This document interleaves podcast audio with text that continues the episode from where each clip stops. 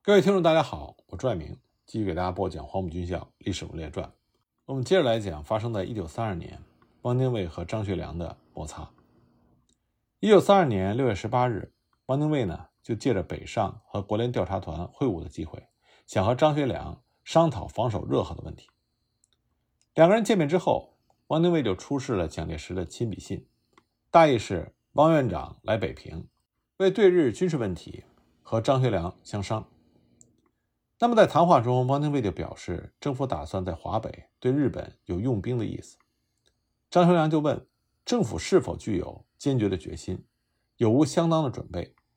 汪精卫的回答是：不是你说的这样，是因为政府受到各方的言论攻击，希望你对日本做一个战争的姿态，小加抗拒。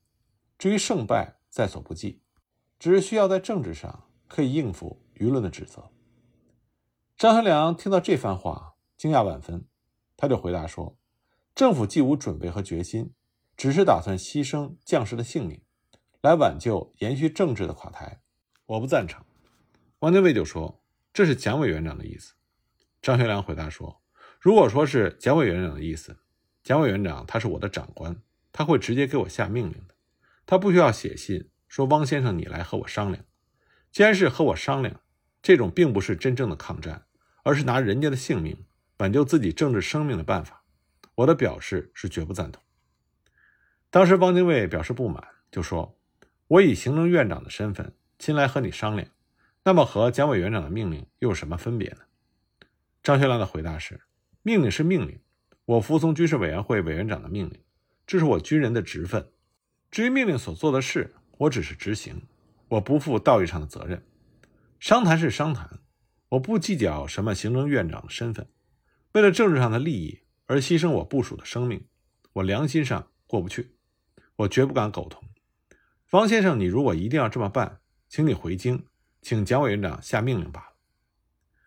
汪精卫原来以为有蒋介石的亲笔信就可以让张学良依计行事，没想到张学良的态度强硬如此，而且从张学良的言辞中不难发现，首先。张学良所希望的抵抗，是在中央有准备、有办法的情况下实行，是真正的抵抗，而不是做做样子。第二点，在中央没有正式下令之前，他绝不会以地方名义自行动作，背负核战的责任。事实上，张学良会这么想，也不是没有理由的。其一，年初防卫锦州的教训，中央一纸命令抵抗，却不拨一分粮饷，不发一枪一弹，张学良及其左右。都怀疑是被人出卖了。为此呢，张学良曾经向左右表示不为瓦碎的主张。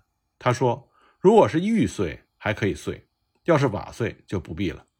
所谓玉碎，是指在全国抗战之下，东北军全部牺牲，这是光荣的；如果只有东北抵抗，东北军打完，这是瓦碎，是不值得的。”其二呢，一二八淞沪抗战的时候，汪精卫曾经派人北上请救兵，企图动员张学良。对东北采取军事行动，牵制日军，但蒋介石的信使早一天到达北平。其后，张学良只是以巩固后方、推进前方、保卫地方、维护中央这十六个字回复中央。这其中究竟是张学良的不为瓦碎的思想在主导，还是蒋介石的指示所致？这就颇耐人寻味了。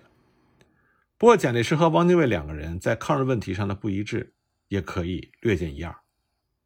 另外呢？六月初，军委会才刚刚给张学良发电报，抽调华北部队南下剿共。汪精卫来北平发表谈话，也明白地表示，现在政府决心剿匪，先内安而再外攘，足见当时蒋介石的重心是在安内，而中央财政困难又是众所周知的。在这种形势之下，怎么会有攘外的准备和打算？或许这就是张学良不相信汪精卫所说的蒋介石有对日用兵的意思的原因。其实就出兵热河的计划来说，蒋介石的主要目的只是要除去态度暧昧、首鼠两端的汤玉麟，这样可以争取到防卫热河的主动性，并没有向日方挑衅的意思。也就是说，蒋介石的想法是应战而不求战，只是应战之前必须做好备战的功夫，去除汤玉麟，占据热河，这是为了争取有利的形势，积极备战，来增加应战的筹码。但是换成汪精卫的想法，却变成了应付舆论、维系政权了。这个理由，张学良自然是无法接受的。正是因为汪精卫的意图是在应付舆论，所以即使张学良已经表明不愿意配合的态度，汪精卫仍然对外宣称：今后外交求其在我，不能像以往一样依赖他人。至于收回东北，中央已具决心，曾与张主任洽谈，张主任即表赞同。这样一来，就等于向民众预告了华北即将抗日的消息。汪精卫势必要付诸行动。为此呢？汪精卫一面向蒋介石告状，说张学良无意抵抗，一方面急着找人来取代张学良进行抵抗，以此来证实自己所宣称的一切都是会实现的。汪精卫最根本的问题就是他作为国民党的重要领袖，他本人没有任何的军事才能和水平，而他身边呢也没有任何一个能让他在军事上言听计从的军事高参。本来张发奎呢是最合适的人选。但是汪精卫自始至终在心里都没有给予张发奎应有的尊重，他只是把张发奎当作是工具，这是汪精卫恃才自傲的性格所导致的。正是因为汪精卫需要找人替代张学良，所以当他离开北平，经过济南的时候，还专门造访了韩复榘，劝韩出兵抗日。但是因为韩受张学良的节制，张学良负责韩部的军费，所以韩复榘在没有得到张学良的同意之前，也不敢应允。汪精卫因此就更加记恨张学良，而且呢，张汪两个人还有旧怨。一九三零年，汪精卫主持扩大会议的时候，张学良拥蒋反汪，结果造成了扩大会议流产，让汪精卫失去了取蒋而代之的机会。汪精卫出任行政院长之后，张学良又是一味的听命于蒋介石，对于汪精卫不予支持。然而就实际情况来说，政治性的结盟原本就是分分合合。重点在于眼前能不能合作，而不是在于过去是不是敌人。自称是政客的汪精卫理应明白，所以这个问题的关键还是在新仇，而不是在旧怨。不过我们也要看到，就出兵热河这件事情来看，张学良显然是不受操纵的，就连蒋介石也没有办法说服张学良，更何况是文人书生的汪精卫。张学良漠视汪精卫的态度，自然让汪精卫气得发狂。而让汪精卫真正无法忍受的，恐怕是自己的政治生命乃至国家的未来命运，都会受这个自始至终不抵抗又吸食毒品、精神萎靡不振的人所左右。所以，早在洛阳召开国难会议的时候，汪精卫就直接点名攻击张学良，说：“如果他这个人谈民主，那么卢梭会从坟墓里跳出来攻击他；这个人如果谈抵抗，甘地也会怒发冲冠。”那么，见过张学良之后。汪精卫就认定张学良没有抗日的决心，或许将来还有可能勾结日本人。他对张学良完全失去了信心。再加上国联调查团强烈的暗示，说除非中国本身对东北有办法，国联是没有其他办法帮助的。所以汪精卫回到南京之后，就决定要撤换张学良，并且决定任命何应钦率兵北上，一面协同抵御，对热河山海关紧密防守。一面整顿北方的政治，为了实现这个计划，汪精卫再次以辞职相威胁。但汪精卫的这种做法呢，在蒋介石的眼里，那就是汪精卫不肯安心任事，故意装腔作势。所以蒋介石的应对态度呢，就是不以为意，让汪精卫闹去罢了。对于汪精卫所说的要派人协助张学良的事情，蒋介石也并没有给出具体的答复。虽然蒋介石在得知张学良的态度之后，也认为张学良不过是一个纨绔之徒，没有解决热河的决心和勇气，担心华北局势会因此更加紧张。但是撤换张学良关系到北方全局和对日外交，甚至会影响到中央政局，而继任人选也是一个问题。对于蒋介石来说，在共产党没有被剿清之前，维持现状，避免不必要的政治纷扰，似乎是最好的选择。但是热河问题，它必定是此后北方的关键，必须从速解决。蒋介石仍然希望张学良能够按照他的意思行事，派兵进入热河。七月七日，蒋介石就给蒋伯成发电报，建议张学良采取强制手段，先派兵三个旅，利用夜色迅速开到热河附近，趁着日本人和汤玉麟来不及反应，一面派部队进入热河，同时调汤玉麟去察哈尔。在武力逼迫之下，汤玉麟必然会遵照命令，而日本人也没有办法。同时，蒋介石还表示，宁可先占热河，暂弃平津，亦在所不惜。随后呢，蒋介石还派了张群北上和张学良面商一切。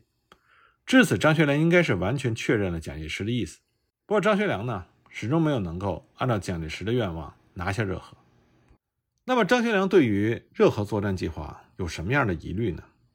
除了前面我们所说到的他的不为瓦碎的心态之外，也基于现实的考虑，张学良认为，在先安内的策略之下，任何攘外的行动必然是没有后援。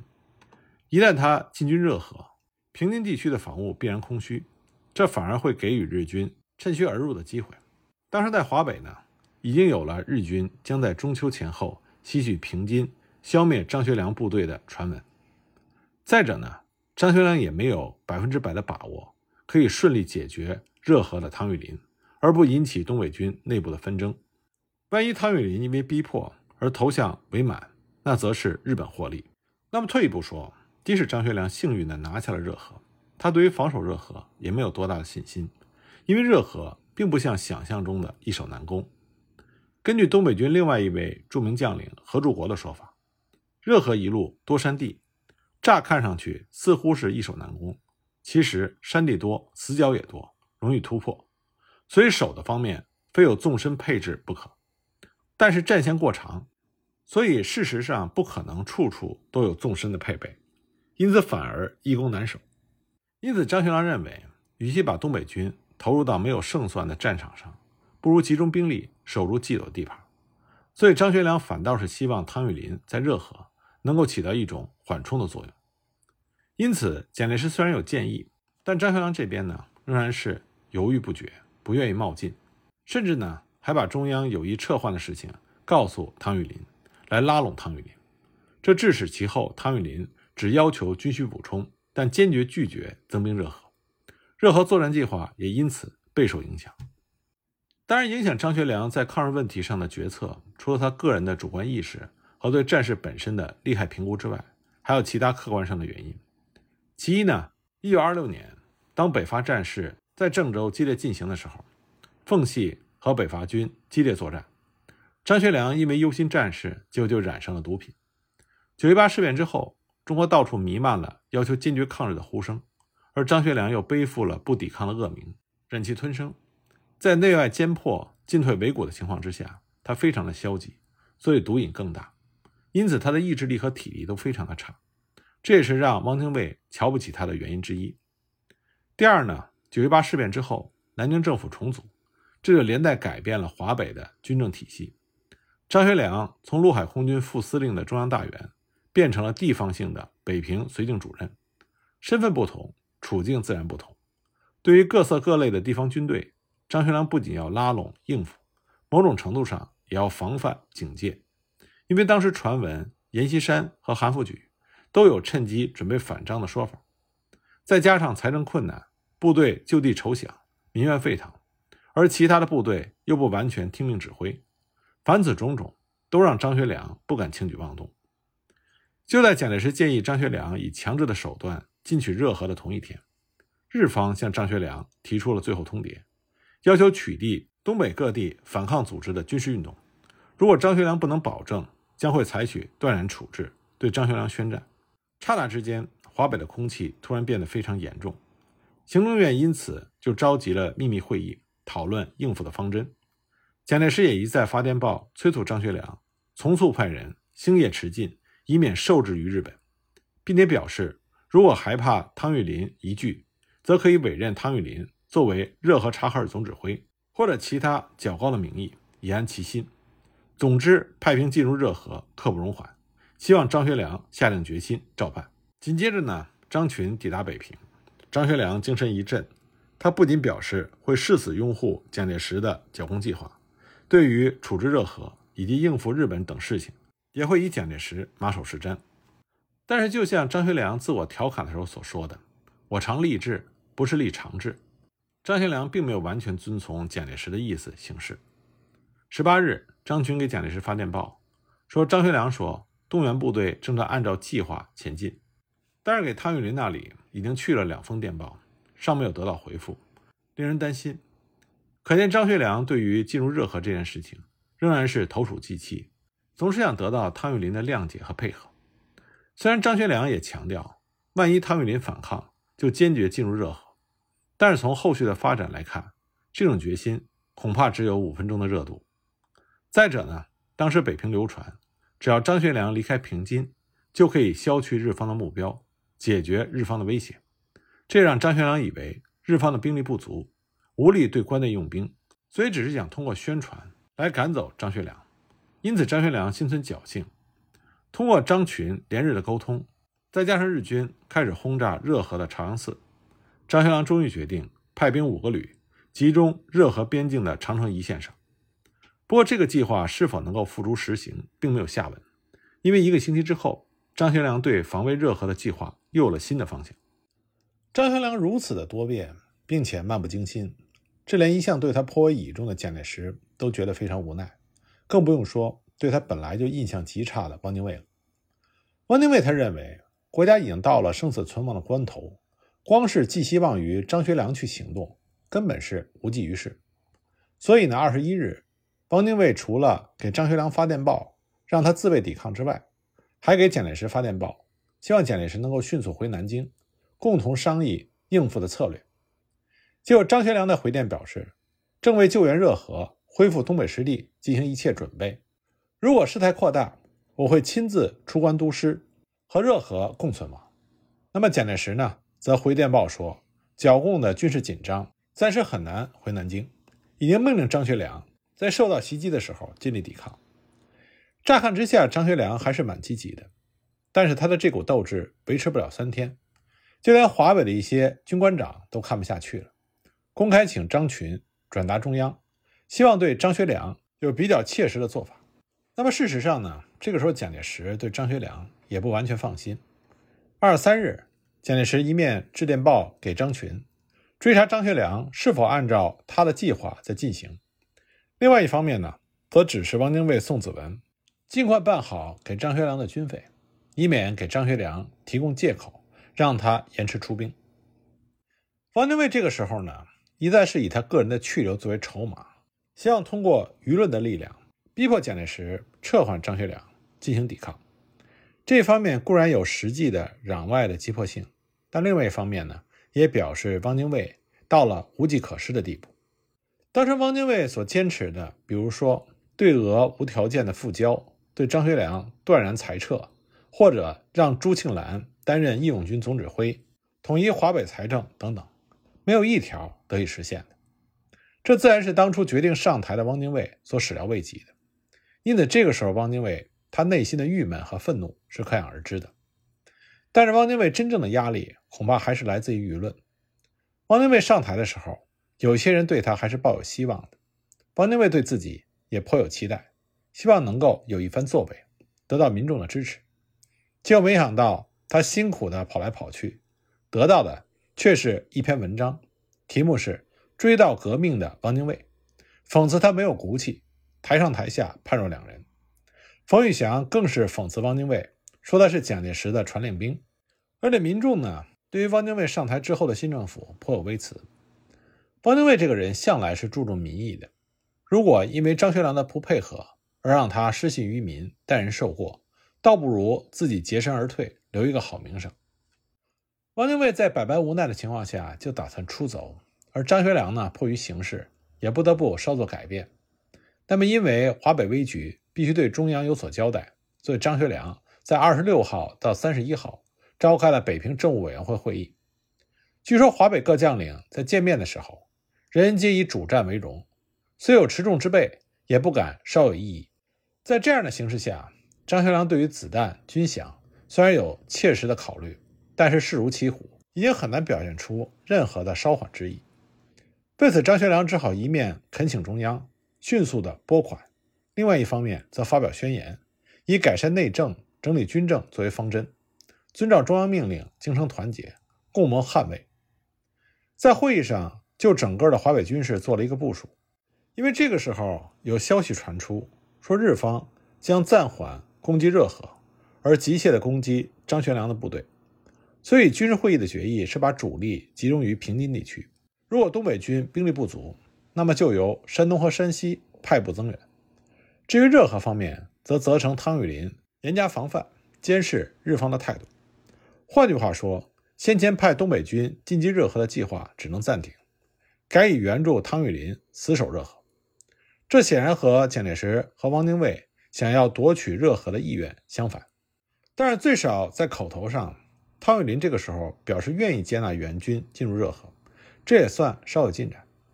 八月五日，蒋介石得到报告之后，就给张群发电报，让他转告张学良：既然决心进兵热河，就当迅速推进，否则时机一过，必遭败亡。希望张学良能够当机立断，先发制人，不要被人所制。没想到张学良还来不及思考如何行动，次日就爆发了汪精卫辞职。并且公开曲张的事件，对于蒋介石来说，一个是政治上不得不的搭档，一个呢是军事上必须倚重的伙伴，所以如何回应，就要看蒋介石的政治谋略了。之前我们就说到了，汪精卫发动辞职的时间，正是张学良发出索款电报的时候，因为汪精卫在八月五号上午接到了张学良的索款电报，下午就飞到上海和宋子文协商。至于说两个人协商的时候谈到了什么，不得而知。但是汪精卫试图解决问题的心境可想而知。只是以后续的发展推测，汪精卫、宋子文商量的结果大概是无法回应张学良的要求。汪精卫因此害怕张学良像蒋介石所担心的那样，借口款项不到而终止进兵，或者是无法抵抗，致使作为政府首脑的汪精卫自己不得不承担不抵抗的后果和罪责。所以，汪精卫干脆先发制人。对于汪精卫来说，借由舆论让张学良自动辞职，恐怕要比汪精卫以行政院长的身份免去张学良的职务，再经过内部研讨、蒋介石的同意要来的容易。何况张学良并没有明显不遵照中央号令的行为，汪精卫他也师出无名。但是以张学良借抵抗之名以示敛财，诉诸于舆论，那么效果就会明显的不同。因为这个电报一发，等于是制止了张学良以款项未到而不抵抗的可能性。而且呢，汪精卫也想用这样的方式强烈表达中央抗日的决心。张学良如果不辞职，那么未来华北局势的发展就和汪精卫无关了。张学良如果因此而下台，汪精卫就可以如愿的改革华北的政治，另创新局。当然，这个论述的前提是汪精卫仍然在职。以汪精卫历来的表现呢？很难让人相信他辞职的决心，因为当汪精卫坚持己见的时候，他可以以辞职相威胁；他不高兴、愤怒的时候，也可以辞职。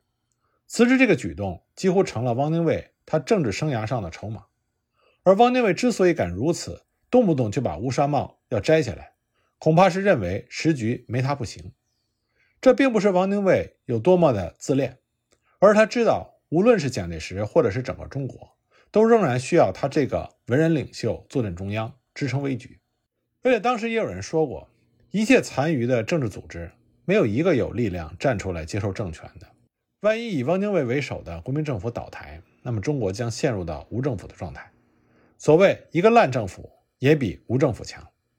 汪精卫相信蒋介石和其他的一些国民党的党政要人不可能就这样轻易的让他走，一定会像往日一样来挽留他。